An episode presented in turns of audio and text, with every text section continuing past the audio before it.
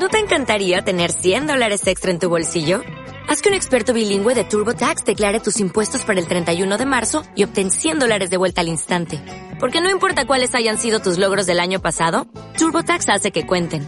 Obtén 100 dólares de vuelta y tus impuestos con 100% de precisión. Solo con Intuit TurboTax.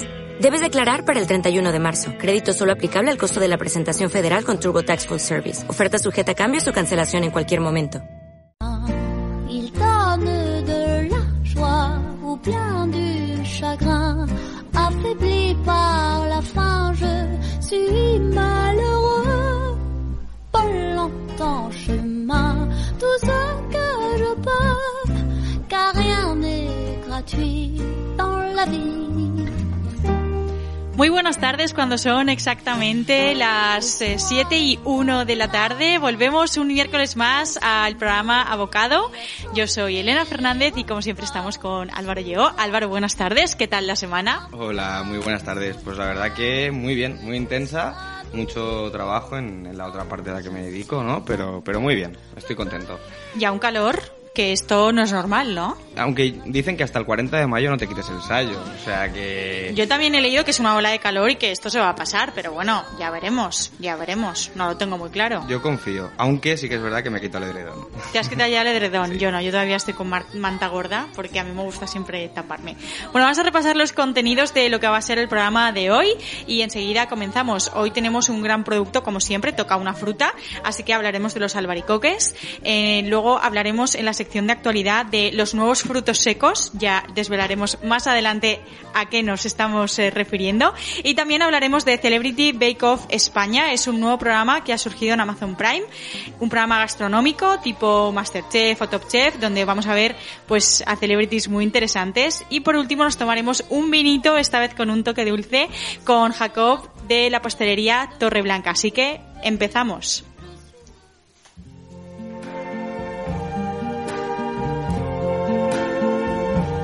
I see trees of green, red roses too.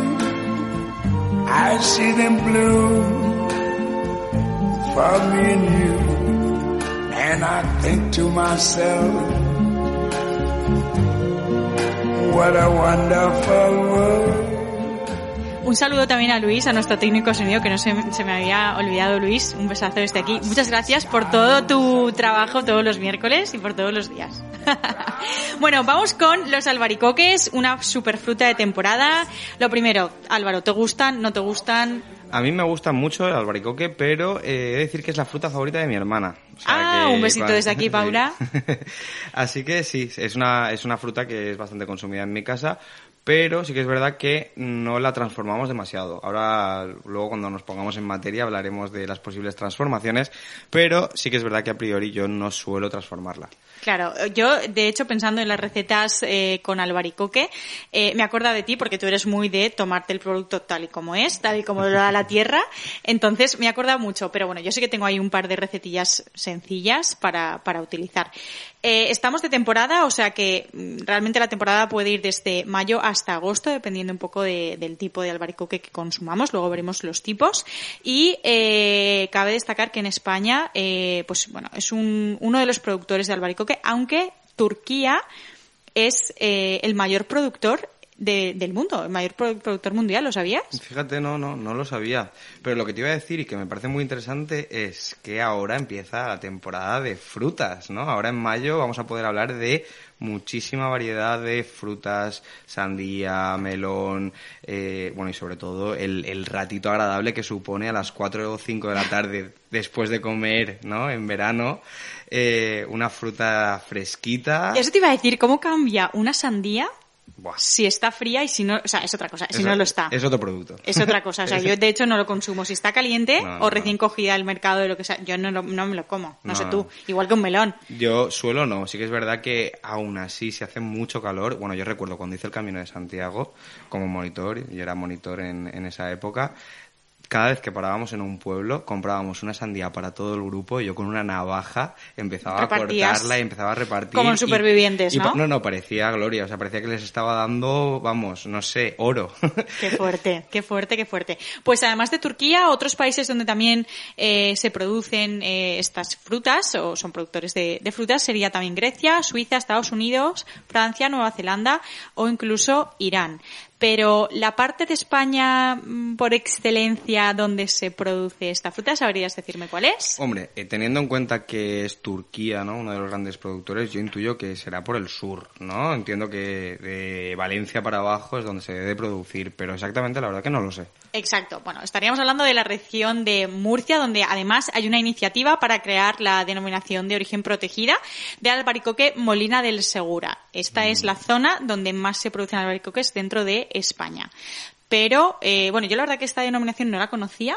Eh, y tampoco conocía eh, pues que en estas zonas tan cálidas no con tanto calor se pudiese eh, producir un- una fruta de, de este estilo Tan cárnica, ¿no? Con, Claro. tanta, con tanta carne y, y que, pues eso parece a priori que necesita mucha agua, pero realmente luego te das cuenta que muchos de los productos estos cárnicos se cultivan en, en zonas más áridas y es como que se concentra y yo la verdad que no soy agrónomo, no conozco muy bien, pero sí que me da la sensación que hay muchos productos así.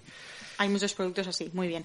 Pues, eh, ¿sabes que hay varios tipos? ¿Tú conoces algún tipo en concreto? Eh, no, no, no, no. O sea, no sabía que había varios tipos, eh, pero sí que cuando voy al supermercado eh, intento coger, o sea, sí que realmente sabía que hay varios tipos, pero pensaba que se trataba más un tema de maduración que realmente un tipo de, de esto de albaricoque. A ver, sí que hay, eh, o sea, hay dos temas, ¿vale? Por un lado, eh, la piel, el color de la piel nos puede indicar la maduración, es decir, podemos encontrar pieles más naranjas, más rojizas, más amarillentas, y eso sí que es cierto que eh, determina la maduración. Pero Fuera de eso, sí que podemos encontrar diferentes tipos. Por ejemplo, encontramos el tipo canino, que es absolutamente naranja, casi redondeado y muy grande. Cada pieza es muy grande. Luego también podemos encontrar el dancy, que es un típico, donde encontramos una piel amarilla con vetas rojas y eh, este es un, un tipo que se suele encontrar más hacia julio, no, no ahora. Ese es el que más me gusta a mí. Y luego roja también encontramos el paviot, que es anaranjado y rojo, y también podemos encontrarlo hacia el final del verano, julio y agosto. Muy bien. La Pues verdad que- No sabía que había tantos tipos. Eh, qué interesante. Hay más, ¿eh? Hay más incluso, pero estos son como los más No, consumidos. ah, claro, claro. Y luego yo creo que a la hora de cogerlo, que a mí eso me, me parece una cosa muy importante cuando que comentamos, Elena, y es, eh, para mí, normalmente es cogerlo a casi verde, ¿no? Eh, y que esté terso y esté duro y que lo te- se termine como de, de madurar en casa y ya mm, nos lo tomamos nosotros una vez controlado, porque cuando lo coges como más maduro me da la sensación de que es menos dulce. Se ¿Tú pone, crees? Se pone más dulce cuando, no sé, es igual. Cuando madura en casa. Sí, o sea, esa, eh, la verdad que no tiene ninguna explicación, Explicación cien- científica. pero sí que me ha dado la sensación de que cuando lo cojo pienso que va a estar, igual es un tema de que esperas, ¿no? Y que, pero vamos, sí que me da la sensación de que cuando lo cojo allí maduro no está tan bueno. No está tan bueno. Yo pensaba, o sea, me estaba acordando de mi abuela porque ella siempre decía, pero no, no es de los albaricocos, decía de los nísperos, que cuando comes nísperos luego no puedes beber agua porque te sienta mal Ah, y vas mira. al baño demasiado. Entonces, eh, pero no, no, no era con los albaricoques, me, me he acordado Era era, con, era los, con los, con los nísperos, con los bueno. nísperos. Yo recomiendo, eh, más allá de mi, mi cosa esta de, de que madure en casa, eh, cogerlos así bastante tersos, bastante duros. Yo creo que normalmente son, son mejores. ¿Tú tienes algún truco para coger el albaricoque cuando vas al mercado? Pues la verdad que me fijo en que estén muy aterciopelados, eso significa que la carne dentro también está muy bien. Mm. Y sí, terso, sin, sin ningún defecto, sin ninguna arruga, que eso también indica que algo por dentro pues no va bien. Y, y duros, o sea, al tacto. Yo Mm. creo que así también puedes detectar que tiene una buena carne. Muy bien, genial, genial. Como siempre, eh, estamos hablando de un producto súper completo, ya que su composición, pues bueno, eh, la vamos a comentar a continuación. Y es que tiene muy poquitas calorías, 39,7 por 100 gramos. eh, luego también hidratos de carbono 9,5, muy poquito.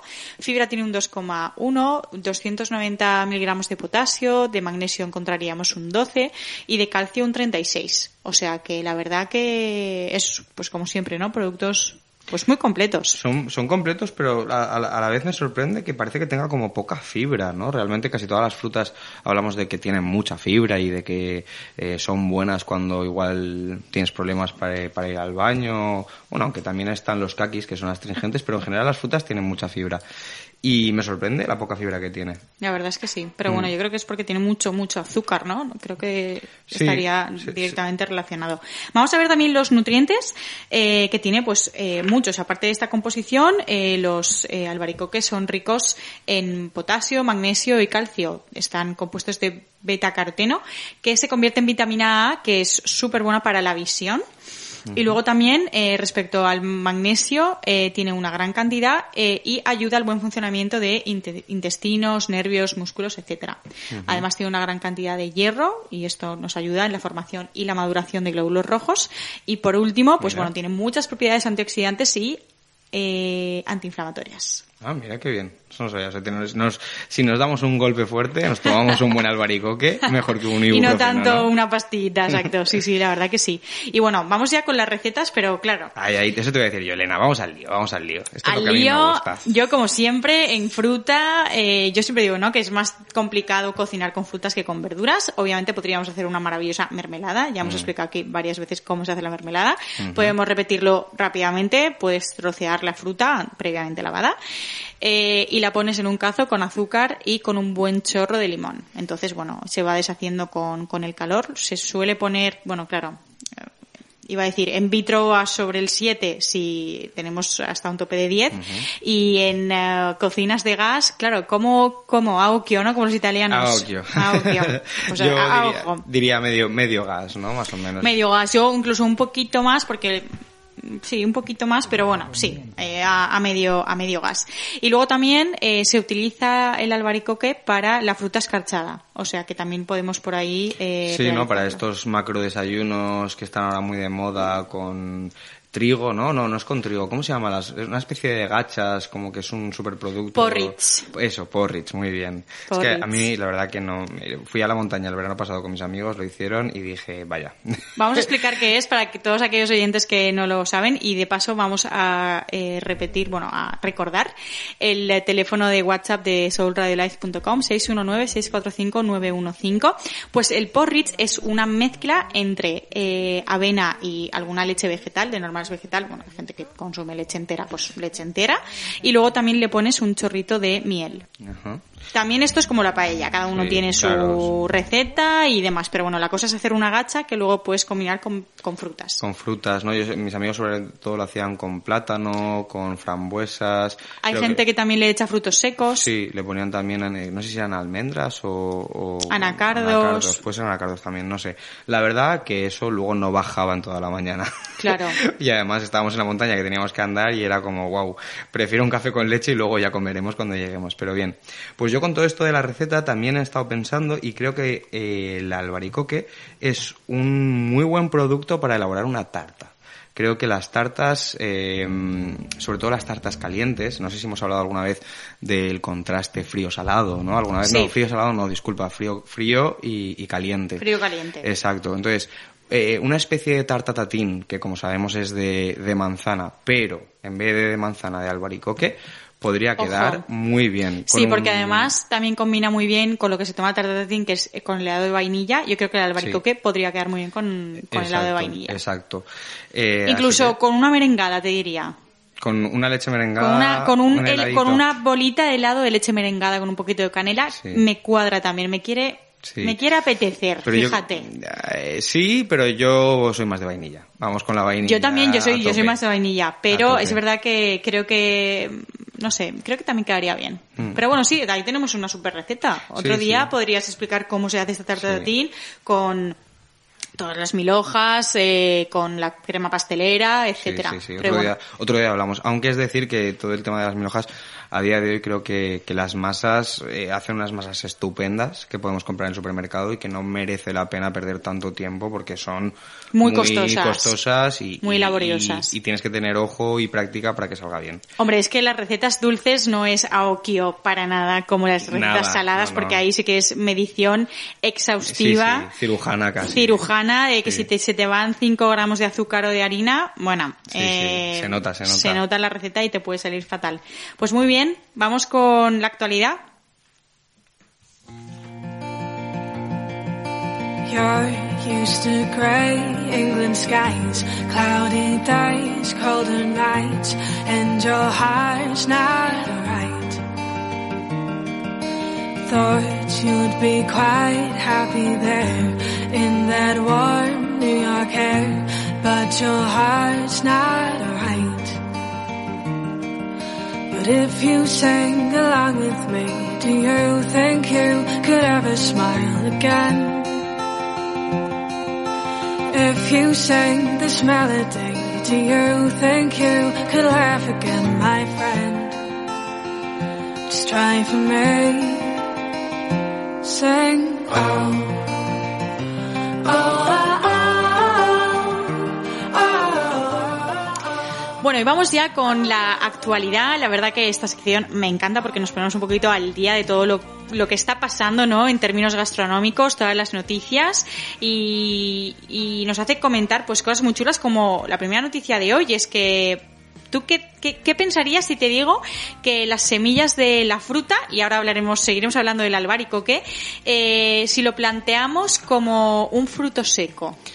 Pues eh, la verdad que es que no me lo había planteado porque lo veo como imposible, ¿no? Como que ya se habría hecho. O sea, algo pasa, algo tiene que pasar, porque si al final hoy en día aprovechamos todo y ya comemos todo tipo de productos y estamos, eh, vamos, la gastronomía la exponenciamos al máximo nivel y, y- y incluso eh, a productos naturales les metemos nitrógeno líquido para transformarlo y demás. Si no nos hemos tomado las semillas, por algo será. Bueno, ahora, ahora te cuento más, pero yo, por ejemplo, te hago una pregunta, y lanzo una pregunta al aire, a ver nuestros oyentes también qué dicen, incluso a Luis, que está por ahí. Eh, ¿Nunca te has comido de cuando eras pequeño, como si fuese una pipa, una semilla de melón? Sí, claro, claro, claro que sí. Claro, es que no es tan raro si lo piensas. Eh, sí, pero, pero como una pipa, como tú dices, no. O yo sí, yo la he pelado y todo. Ah, no, no, no, no. ¿Te la has no. tragado? Tal sí, cual. claro. Se ha quedado por ahí y, y lo que no mata engorda. Totalmente. Pero yo sí que la he pelado tal cual como pipas y encima como está dulce porque está en la parte más naranjita, Sí, oye, sí. pues estaba súper, súper rico. Pues bueno, te cuento. La empresa eh, Kerntec, que es una empresa austríaca, ha desarrollado una tecnología pendiente de patentar todavía con la que las semillas de frutas como los albaricoques, que hemos hablado antes, las ciruelas o cerezas, podrían convertirse en los nuevos frutos secos. ¿Qué ocurre con estas semillas, como las de los albaricoques, como decíamos? Pues bueno, eh, no se pueden consumir debido a que pueden causar envenenamiento por cianuro. De ello informaba la EFSA, que es la Agencia de Seguridad Alimentaria de la Unión Europea en 2016. ¿Ves? Ya sabía yo que algo tenía que haber. Algo tenía que haber. Y además, eh, no es poca cosa, ¿eh? O sea, envenenamiento por cianuro. Mm. Como para pensarte el tomar, el tomar la semillita, ¿no? O sea, muy buena tiene que estar. Muy buena tiene que estar. La agencia realizó este estudio para determinar la ingesta máxima segura de las semillas de albaricoque en este caso, eh, ya que se ha hablado mucho de los beneficios de estas semillas por su contenido en vitamina B17. Entonces, ¿qué ocurre? El caso es que gracias al desarrollo de, de Kerntec, que es eh, esta empresa austríaca que comentamos, eh, la empresa ha desarrollado una tecnología capaz de extraer la amigdalina, que en parte es la responsable del posible envenenamiento por cianuro. Los responsables de la empresa comentan que las semillas eh, de la fruta tienen un enorme potencial debido a su valor nu- nutricional, como comentábamos. Por ejemplo, las semillas de alba- de albaricoque pueden contener hasta un 23% de proteínas, además de grasas insaturadas y vitamina E. Esto Y retirando la, la amigdalina, que es la sustancia que hemos comentado, se podría considerar hasta un buen alimento. Claro. ¿Qué creo- opinas? Yo creo que, mira, eh, van a ser los, los, los nuevos competidores y creo que si lo hacen bien de toda esta industria de insectos, porque también son superalimentos, no sé si estás puesta y demás, pero yo algo he leído y tengo entendido que para conseguir una proteína de, extraída de un insecto, pues hace falta mu- muchísimo menos agua, eh, muchísima menos energía y al final lo que consigues es que eh, pues se pueda eh, hacer elaborar piensos o incluso elaborar barritas energéticas ¿Para humanos? para humanos también, sí, sí, en algunos países ya tengo entendido que los están comercializando. Eh, y que sean eso, unos, unos productos fantásticos para, para la alimentación. Entonces, eh, ya que somos muy escépticos, por lo menos en general, yo creo que la gente no le apetece comer insectos, si consiguen desarrollar eh, esta tecnología y, y, bueno, también tendrán que ver si es rentable, ¿no? Porque, porque debe ser complicado, ¿no? Extraer una proteína y demás, y supongo que el proceso será complicado. Si lo consiguen hacer rentable, se va a comer el mercado. Puede ser también que ocurra como los frutos secos eh, y la carne. La gente que no come carne eh, muchas veces sustituye todas las Sí. proteínas cárnicas Sí. con eh, frutos secos. Quizá estemos hablando también de, de este caso. Hay que recordar que no está patentado, no está patentado No, todavía, no- ni está, no, perdón, está pendiente de, eh, quiero decirlo bien, porque es un, un tema eh, complicado. Sí, pendiente de patente, pendiente de patente. Lo tienen que todavía patentar, autorizar y demás, pero bueno, ahí está el estudio y, y oye, puede ser un nuevo alimento y la gastronomía una vez más nos sorprende, Nos ¿no? sorprende Esto ya es una cocina de aprovechamiento total. Estaban también muy de moda, pues, las pieles de las patatas, las pieles de las verduras para hacer al horno como chips. O sea, ya no tiramos nada, nivel Nada. ni las semillas. O sea, es una semillas. cosa, sí, Cor- sí. Correcto, sí, sí. Yo, y sobre todo, bueno, en el mundo vegano pues abre muchísimas posibilidades. Claro. Porque, claro, como tú dices, eh, tiene mucha proteína y para extraer la proteína que antes te requería ser proteína animal y, y que estuvieran las carnes y los pescados, pues ahora, genial, lo puedes eh, adquirir en, en las semillas de, de las frutas. O sea que muy bien. Lo que pasa es que te- seguirán teniendo el problema de la B12, eso sí. Eso sí. Pero bueno, al- algo, algo inventarán algo. seguro, algo, algo inventarán también. Vamos, po- vamos poco a poco. Mm. Muy bien. Y bueno, cambiando de tema, eh, también queremos comentar un nuevo programa que ha surgido en Amazon Prime Video, Celebrity Bake Off España. Es un nuevo concurso culinario de talentos. Todavía no se conoce la fecha de estreno, pero no tardará en estar en Amazon Prime, como comentamos. Y podremos ver a celebrities enfrentarse a diversas pruebas de pastelería y repostería en 10 episodios. Los suscriptores de esta plataforma que disfruten de este tipo de programas podrán ver un nuevo concurso eh, y la, uy, la adaptación española eh, del que dicen que es un famoso formato de la productora británica Love Productions. Bueno, si te cuento quién va a ver, quién va a ver aquí, no te lo crees. Una política, para empezar, ¿En serio? Sí, bueno, ya Celia Villalobos ya estuvo en Masterchef. ¿Pero ya, ya está confirmada? Está Que- confirmada. Vale, vaya. La- las tres personas que yo voy a comentar está confirmada, o eso así sale en prensa. Y estamos hablando de mm, Esperanza Aguirre, Vaya. sorprendente, Sorprendente. Sí, sí. Eh, estamos hablando de Chenoa, Chenoa. La cantante. Vaya, pues mira, eh, ya ha tenido polémica eh, Chenoa en más de una ocasión, o sea que... sí, sí, sí, es una, una mujer Le polémica. gusta, le gusta estar ahí. Bueno, y Esperanza Aguirre también ha tenido su No, polémica. sí, sí, o sea que- también, también. Y Pero luego, Le veía más en política que en estos concursos. Totalmente. Aunque me parece... ¿Es posible que ya haya salido en algo así similar? ¿O anunció que iba a estar en Masterchef y luego se retiró? yo creo que la- al menos eh, en programas gastronómicos, a lo que en programas Mm. gastronómicos se refiere, eh, que yo sepa solo ha estado Celia Villalobos en Masterchef, lo hizo fenomenal. Y bueno, vamos a ver cómo lo hace Esperanza Aguirre en Celebrity y Bake Off. bueno, estoy expectante. ¿Quién es esa tercera figura? Andrés Belencoso, el modelo, que tú no sé si sabes quién es. No, la verdad que sí, no. si lo ves yo creo que sí. Si lo ves yo creo que sí, porque nuestros grandes, grandes, grandes eh, modelos españoles varones son John Cortajarena y Andrés Belencoso. Mm, es bueno. cierto que luego, pues bueno, para grandes firmas como Armani, eh, Cayetano Rivera ha hecho también campañas Ya. dignas de recordar, dignísimas, Sí. pero eh, los dos modelos por excelencia de la moda española son eh, John Cortajarena y Andrés Belencoso. pues y Andrés Belencoso, seguro que Ya he si te aprendido pones algo, una foto, sabes quién es. Tú de, su nombre. de estos programas eh, gastronómicos, ¿cuál es tu favorito? ¿Has seguido alguno alguna vez? Creo que ya lo hemos comentado alguna vez y al principio cuando ibas a comentar la noticia te lo iba a decir y es que a mí realmente mm, estos programas no me acaban. El único que he seguido y sí que me ha encantado y he sido, vamos, forofo number one es Top Chef. Sí, pues yo Sí. no. Top Chef a mí me parece que tiene esa calidad extra, ¿no? ¿Por qué? Porque son eh, ya cocineros reconocidos, que tienen incluso algunos una estrella Michelin, que las elaboraciones pues te llegan a sorprender mucho, mientras que en Masterchef y en este tipo de programas en los que va gente de a pie, que sí, que son apasionados de la gastronomía, pero que realmente no tienen una formación, pues muchas veces eh, prima más el salseo que realmente lo que es eh, la elaboración del producto. Entonces, tengo un sabor agridulce con esta noticia. Es decir, me encanta que se fomente la, se fomente la gastronomía, perdón, que esté a pie de calle y que sea accesible, por supuesto, a todos, a todas las personas, pero mm, no me acaba eso de que pues vayan famosos, ¿no? Porque al final lo que estamos buscando es con quién se lía, cómo actúa, cómo le ha contestado y a mí vamos a los fogones. Vamos ¿Qué a, quieres a lo que, a lo que importa, ¿no? Claro.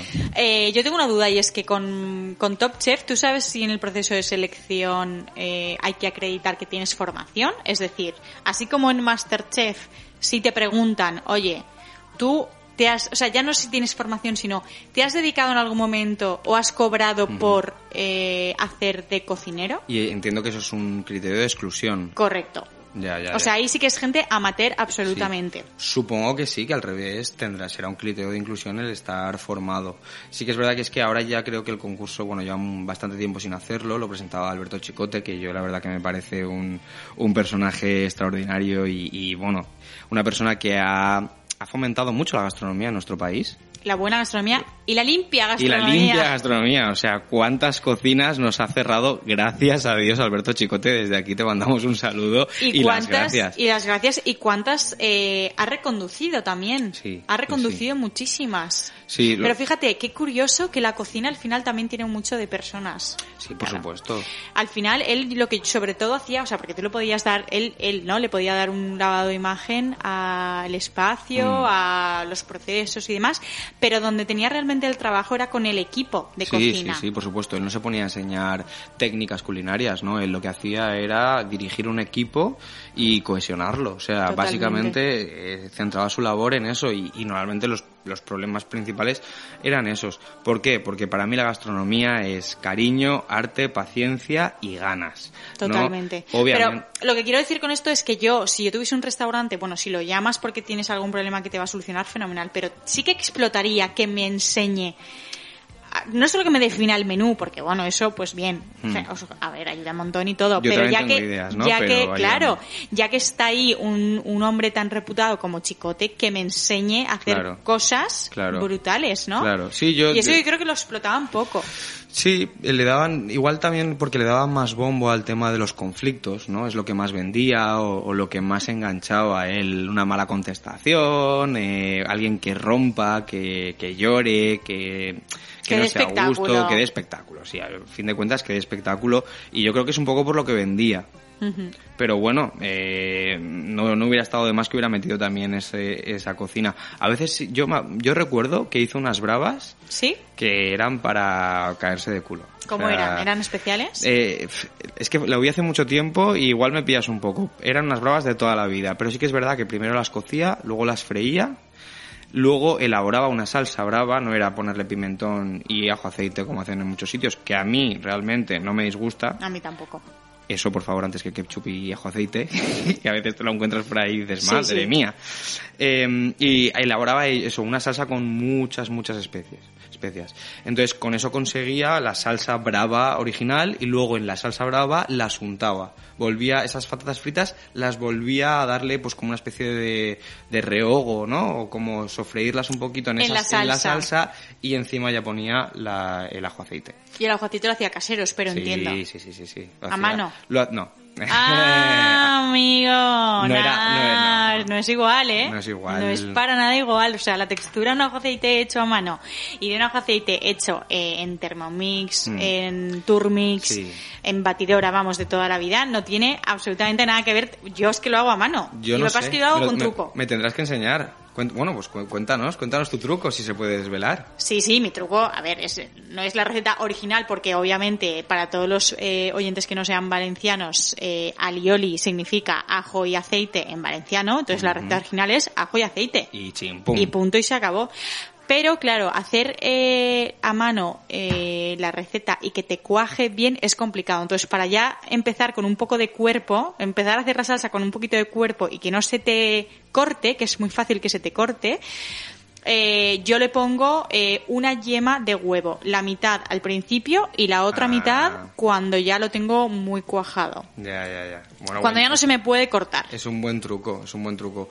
Pero es simplemente simplifica, ¿no? El, el re- realizar la receta. Simplifica y luego eh, me ocurre, por ejemplo, que cuando estamos en una comida muchos, por ejemplo, seis o por ejemplo diez, me ha pasado de estar en una barbacoa y que todo el mundo quiera, claro, a mano te puedes tirar tres Claro, horas haciendo. claro. Entonces, para engordar la salsa Mm. y que no te tengas que tirar ahí horas y horas, lo que puedes hacer es meter más yemas. Claro. Pero meter solo yemas, o sea, tienes que separar muy bien la clara, la clara de la yema. Mm. Y luego hay muchos más trucos. Es que para una salsa de dos, de tres ingredientes eh, hay No, infinitos trucos. Sí. Yo hago, eh, vamos, un, eh, ¿cómo decir? Un, no me sale la palabra. Eh, no es una, ay. Puedes hacer un recetario de. No, no, no, o sea, es un, ay, no me sale. Bueno. Vamos, la manera de hacerlo, que Sí. tengo, tengo como 500 pasos que sigo Ah. para que salga bien y ya ves que son tres productos, pero claro, Sí, si se te corta y que se te corte, para todos aquellos que tampoco sepan lo que es, es que eh, la salsa tiene una viscosidad que pierde y de repente ves cómo se, se vuelve líquida. Eso significa que se ha cortado. También, ¿no? Sale como grumos y líquido y se separa. Se separa y, y se- de repente tú ves que la salsa tenía una consistencia y de repente, ¡pum! Se te, se Sí. te diluye todo Sí. y es líquido. sí, Entonces eso, bueno, yo no recomiendo ni, ni intentar... eh, Volver a hacerlo, ¿no? O sea, o sea, sí. puedes utilizar la mezcla cuando ya lo tienes muy bien cuajado, pero tienes que volver a empezar. Tienes claro. que volver a empezar. Pero hay trucos, bueno, de todos los tipos. O sea, tienes que limpiar muy, muy, muy bien el mortero, porque una de las, de las causas que, de que se corte es una mota de polvo. Ah. Tienes que sacar el huevo antes de hacerlo, porque Mm. la yema tiene que estar a temperatura ambiente. Caray. Sí, sí. O sea, es complicado, complicado. Yo te he de decir que no sabía todos estos trucos, pero yo hago una ajonesa muy sencilla y muy socorrida que la haces, te lo juro, en tres minutos no llega.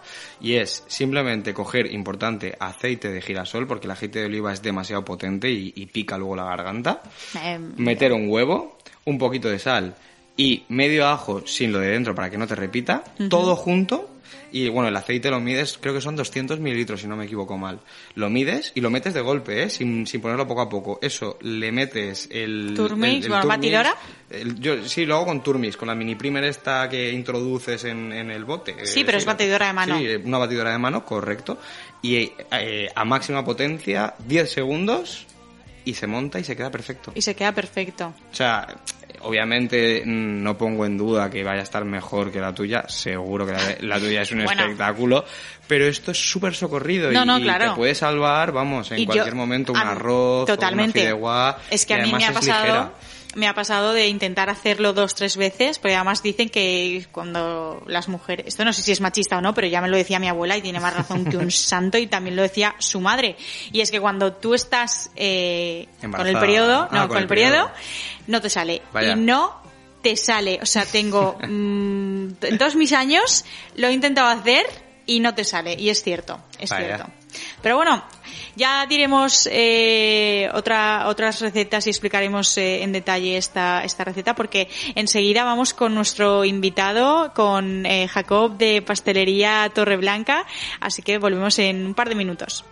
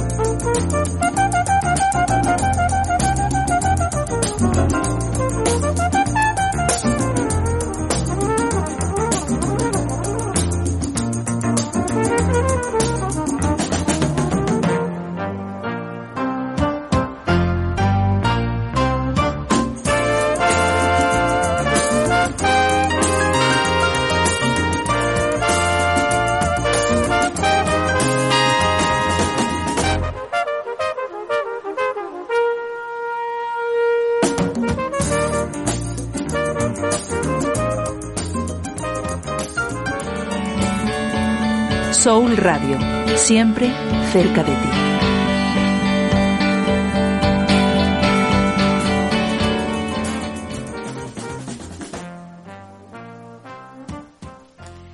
Bueno, ya estamos aquí para tomarnos pues ese vinito hoy con un toque dulce con Jacob de Torreblanca. Jacob, muy buenas tardes. Muy buenas tardes. ¿Cómo estás?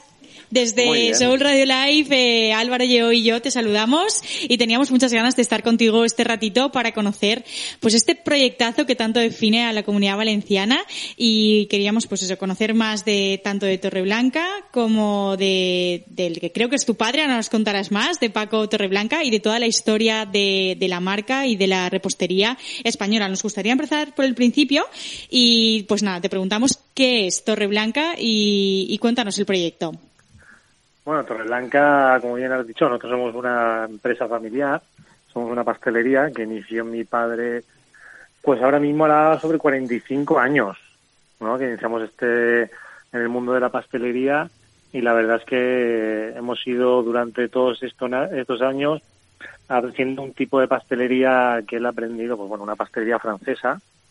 Eh, lo que pasa que, bueno, mi padre sí que ha ido innovando eh, mucho el tema de, de, su visión, ¿no? De lo que es la pastelería. Y a día de hoy, pues bueno, es, Torreblanca es una marca muy conocida aquí en España, todo el tema de la repostería, pero bueno, en el sector oreca, ¿no? Porque nos dedicamos también mucho a este sector. Claro. Eh, te iba a preguntar, efectivamente, uno, uno de, los, de las cosas que me interesaba era saber los años los que tiene la marca, la marca y cómo nace el proyecto. Tu padre, bueno, por ejemplo, has dicho que eh, hace pastelería francesa. No sé si él estudió allí. Mi padre empezó muy pequeñito, con 11 años. Eh, lo mandaron a Francia a aprender una, una profesión, ¿no? Porque resulta que por parte de, su padre tenía un conocido de la guerra que resultaba ser el mejor obrero de Francia de pastelería y bueno. con 11 añitos lo mandaron allí. Lo Jolín. mandaron a Francia.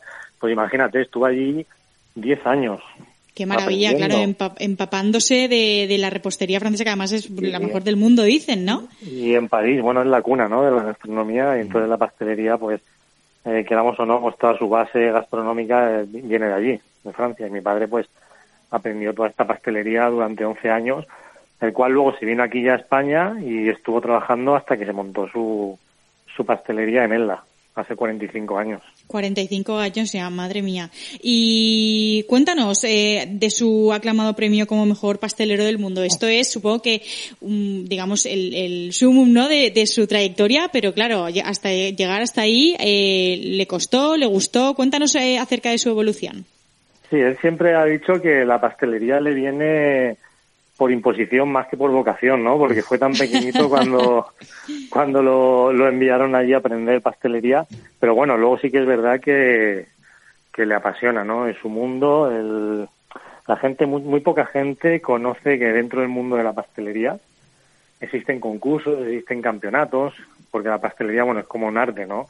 Un concurso de pastelería, como tú bien has dicho de este título, pues un concurso en el cual tienes que hacer piezas artísticas de azúcar, piezas artísticas de chocolate, vamos, como si fueras un escultor, aparte de presentar postres, bombones, chocolates, o sea que es una gama tan variante y los concursos están ahí pues por eso, ¿no? Para, para darte a conocer al mundo, estos concursos existen, la gente, no mucha gente lo, descon lo desconoce, pero sí que es verdad que bueno, que te vas haciendo un nombre, te vas haciendo eh, una marca a través de todos estos concursos. Ha hecho más de 20 concursos Madre mía. Eh, fácilmente, ¿eh? Claro, claro, es que esto también te da, te da visibilidad y, y te lleva pues donde, a donde él está ahora mismo, ¿no? Eh, estábamos comentando antes en una de las noticias de, de actualidad eh, que ser pastelero eh, es más complejo que ser cocinero porque las recetas eh, dulces obviamente son muchísimo más metódicas que cualquier receta salada, ¿no? Esto es lo que comentábamos sí, sí. antes Álvaro y yo. Los pasteleros nos dicen que somos los, los alquimistas, ¿no? De la gastronomía. Totalmente, totalmente, sí, sí, sí. Eh, y, y, aparte, te puedes, mira, te puedes fijar en un restaurante, pongamos el restaurante más conocido eh, que ha habido en el mundo, el Bulli, ¿vale? Que todo el mundo lo conoce, todo el mundo a nivel profesional y a nivel popular eh, ha oído hablar de él. Sí. Pues el Bulli eh, se ha hecho, se ha diferenciado mucho del resto por aplicar técnicas de pastelería a la cocina. Cosa ah, que no antes sabía. no se hacía. ¡Ostras! Claro, muchas de las técnicas en cocina han cogido técnicas de pastelería que se usan desde eh, mucho tiempo hay técnicas que para los cocineros a día de hoy, pues bueno, pues las ves y son innovadoras, ¿no? Y aplicadas a la cocina, al mundo del salado, pues bueno, pues dan un, un toque o, o ese contraste, ¿no? En el cual antes la cocina era una cosa que era muy a ojo, hoy en día la cocina está todo muy medido, son recetas muy exactas, de ahí la, la famosa, bueno, la, la cocina española está considerada como la cocina de vanguardia, ¿no? A nivel mundial. Sí, sí, totalmente. Y todo gracias a esto, ¿no? Porque hay una metodología, hay unos procesos que ya son aplicables en el cual hay una receta bien medida para que salga siempre perfecto. salga Todo igual. bien. Pues no sabía, no sabía esto, investigaremos acerca, acerca de esto. Sí, yo, yo tampoco lo sabía y la verdad que me ha, me ha- me ha resultado muy interesante y, y me he quedado con la duda de si nos podrías contar alguna de esas técnicas ¿no? que se aplican a- al producto salado pero que llevaba mucho tiempo aplicándose al producto dulce. Pues hay muchos, mira, muchos tipos de, de crujientes que saben hoy en día que podemos darle, darle forma en los postres, en los platos, como es el que se utiliza el azúcar isomal, que es un azúcar de maíz, eh, en el cual pues es aplicable, ¿no? Para la gente que no puede tomar azúcar, incluso para, para diabéticos, es un azúcar que se funde, no necesita, se funde con el propio calor.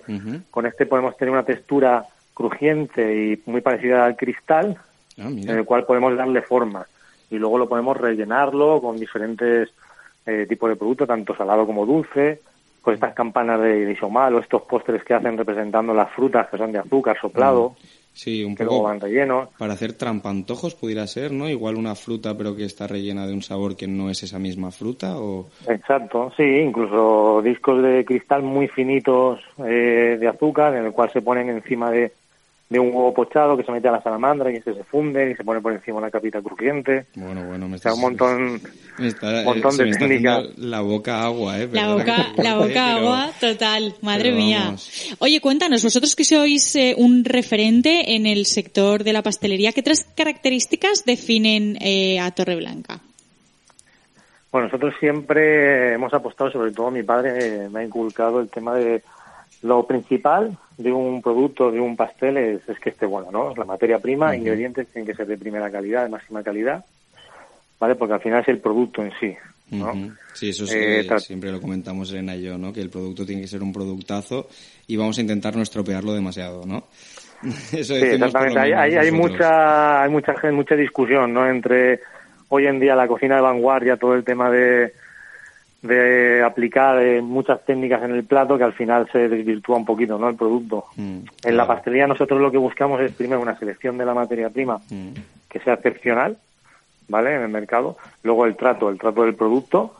Y bueno, y luego siempre hay eh, que esté bueno, ¿no? Tema de texturas. Y luego al final, si somos capaces de, a nivel visual, que, que sea increíble, pues bueno, pues ya tenemos todo el conjunto, ¿no?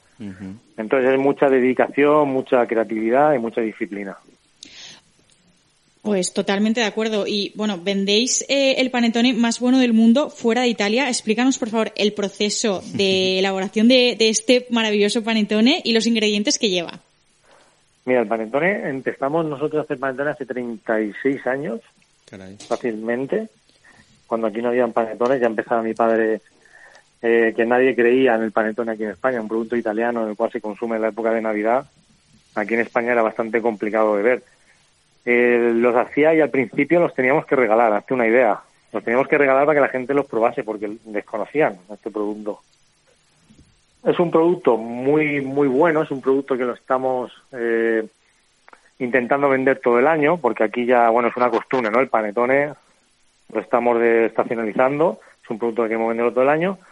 Es un producto de los más complicados a nivel de pastelería por la cantidad de grasa que lleva, ¿vale? El producto, porque son varios empastes, hablamos de un empaste cuando decimos un amasado, ¿no? Pues este producto, pues imagínate, no es que lleve un empaste, lleva un amasado, dejamos una fermentación de 12 horas, volvemos a amasar con esa masa, volvemos a fermentar otras 8 horas, volvemos a fermentar antes de cocer, o sea, son tres fermentaciones lo que lleva este producto. Es un producto que necesitamos para hacerlo un mínimo de día y medio. Madre Mínimo. mía, es muchísimo tiempo. ¿Y estas fermentaciones ayudan a que sea un producto tan ligero? Porque tú visualmente ves el panetone y parece algo como denso, ¿no? Como un bizcocho de toda la vida al uso. Pero luego tú lo pruebas y realmente es como desmigar un pan, pero muy ligero. Eh, ¿Esto cómo se consigue? Esto es por la levadura, ¿no? Es una levadura, es una masa madre que hacemos para, para este tipo de productos, el cual le da esa textura tan alveolada, como bien dices. Y bueno, lo difícil es conseguir eso, ¿no? Conseguir una textura muy suave en el cual eh, cojamos este trocito de panetone, ese desmiguer que sea muy, muy blandito, muy tierno, que en la boca se deshaga casi. Pues esto lo conseguimos con las fermentaciones, como, como bien has dicho, pero con una masa madre que vamos renovando, vamos alimentando, dándole de comer día tras día. Nosotros, para hacer el panetone, que hacemos todas las semanas, panetone, imagínate, le damos de comer tres veces al día. ¿Vale? Darle tres veces de comer al día a la masa significa alimentarla con harina, cogemos masa madre, harina y agua. ¿Vale? Esto lo alimentamos tres veces al día todos los días de la semana, durante todo el año. Así que es una masa madre activa, es una masa madre que está pues siempre en funcionamiento. Muy bien. Y a mí también me surge la duda de, aparte de esta fermentación y la levadura que tú dices que, claro, la cuidáis inmensamente, eh, a la hora de la cocción, eh, ¿hay alguna clave también que nos puedas desvelar? Eh, o incluso, bueno, esto de que como viene de Italia, no sé si incluso los italianos así más cerrados te dicen que hay que hacerlo en un horno de leña. Bueno, al final esto es, es como todos los productos tradicionales, cada uno tiene su, su manera de realizarlos. Nosotros sí que es verdad que hemos adaptado esta receta italiana un poquito a, a, la, a, los gustos nuestros, ¿no? Al gusto de mi padre. Lo hemos aligerado un poquito más. Es más tierno, es más alveolado. Allí, por ejemplo, en Italia le gusta un poquito más abiscochado, sin tanto alveolo. ¿vale? Hay, una, hay una diferencia. Temperatura, nosotros siempre cocemos en, una, en un horno de aire. En Italia, por ejemplo, suelen cocernos más en horno de piso, estáticos, que suelen llamar. Tema de cocción, a mí nos gusta más el aire. Eh, consideramos que, bueno, pues eh, el producto desarrolla mejor en este tipo de hornos. Pero bueno, son todos, todas las fórmulas de cocción son, son viables. no es que haya una mejor o una...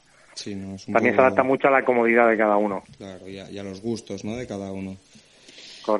Otro de los eh, productos que ofrecéis es el pan Stolen. No sé si ocurre con el pan Stolen lo que ocurría hace unos años con el panetón en España, que al final, pues, al principio no era muy conocido y luego ya, pues, fue cogiendo fama. No sé si sabrías explicarnos las diferencias entre un panetone y un eh, pan Stolen y por qué es tan especial este segundo producto.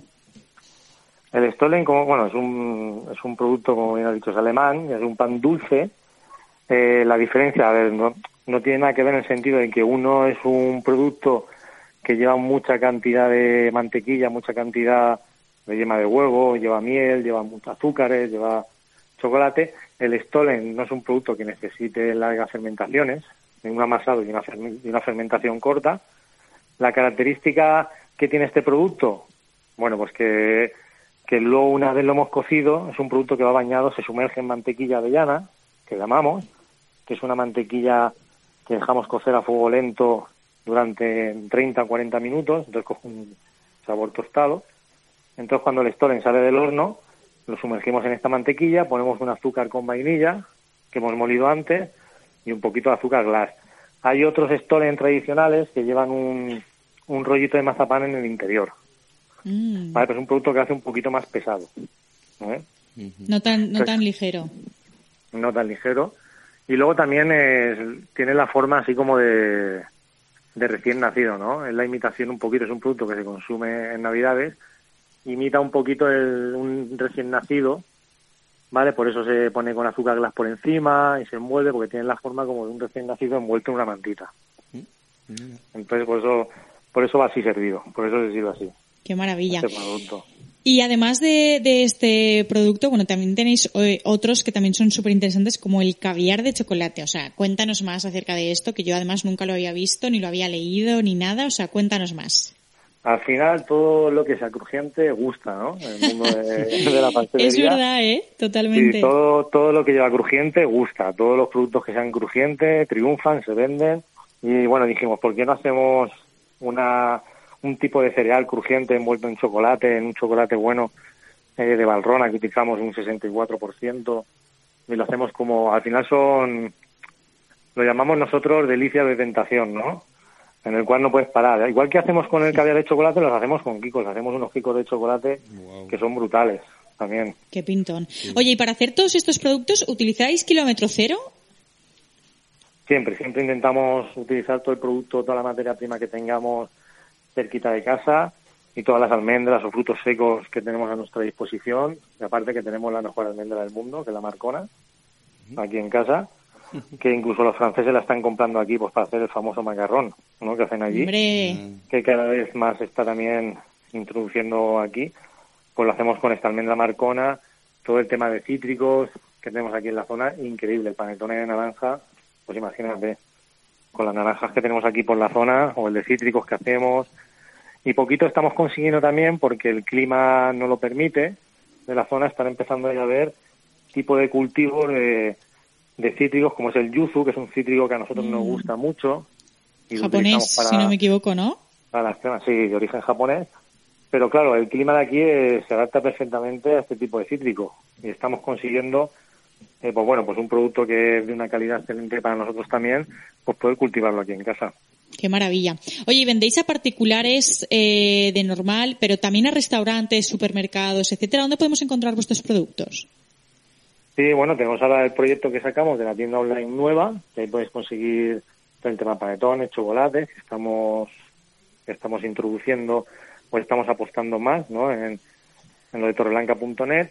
Luego sí que vendemos, tenemos una sección de sección de Oreca, de hostelería, restauración y catering, porque trabajamos con restaurantes, eventos, eh, bodas, incluso aerolíneas. Ah, qué Eh, maravilla. trabajamos también algún tipo de aerolíneas, así específicas que buscan un producto más de calidad para el tema de los vuelos y nos movemos también por este tipo de por este tipo de clientes. Pero Y- sí, lo puedes encontrar en, en restaurantes, servimos postres y en muchos eventos. ¿Algún restaurante en España que con el que trabajéis? No sé si es información confidencial, pero bueno, seguro que alguno nos puedes decir.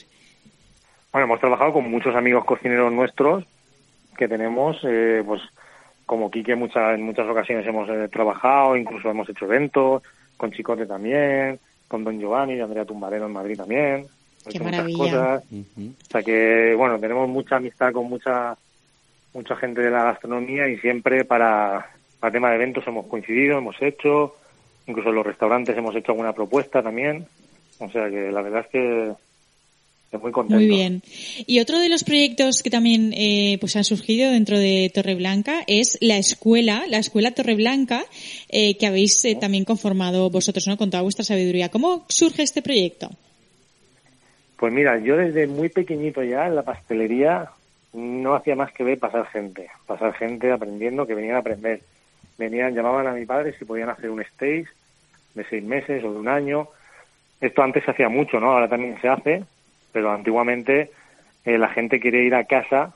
Oye, ese pastelero que dicen que, que es tan bueno, ese cocinero que es tan bueno, me gustaría ir a su casa, ¿no? Entonces la gente se movía, se desplazaba para hacer este tipo de stage y por casa han pasado, no sabría decir, de cientos de personas, y llegó un punto en que dijimos, oye, estamos enseñando, estamos creando escuela, ¿por qué no montamos una escuela, no una escuela muy grande, una escuela más, eh, máximo 20 alumnos, 22 alumnos, que sea muy cercano, que la demos nosotros, pues bueno, pues para seguir creando escuela, que la gente que no está dentro de la profesión y tenga interés por aprender lo que es la pastelería, la pastelería, que vemos programas como Masterchef y parece la bestia negra, ¿no? De todo el mundo. ¿Eh? Cuando toca hacer un postre, todo el mundo tiembla. Totalmente. Yo, yo, mira, si me pones a cocinar, Jacob, a mí me encanta cocinar, pero desde luego eh, repostería hago poca porque me parece tan complicada, Sí. te puedes equivocar tan fácilmente que por eso no me atrevo. Fíjate, yo hago brownie y poco más. Yo estoy le pasa, le Eh, pasa a mucha gente, ¿eh? le pasa esto.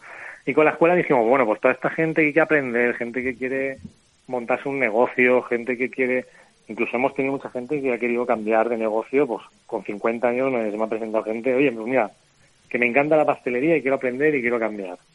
Pues Qué maravilla.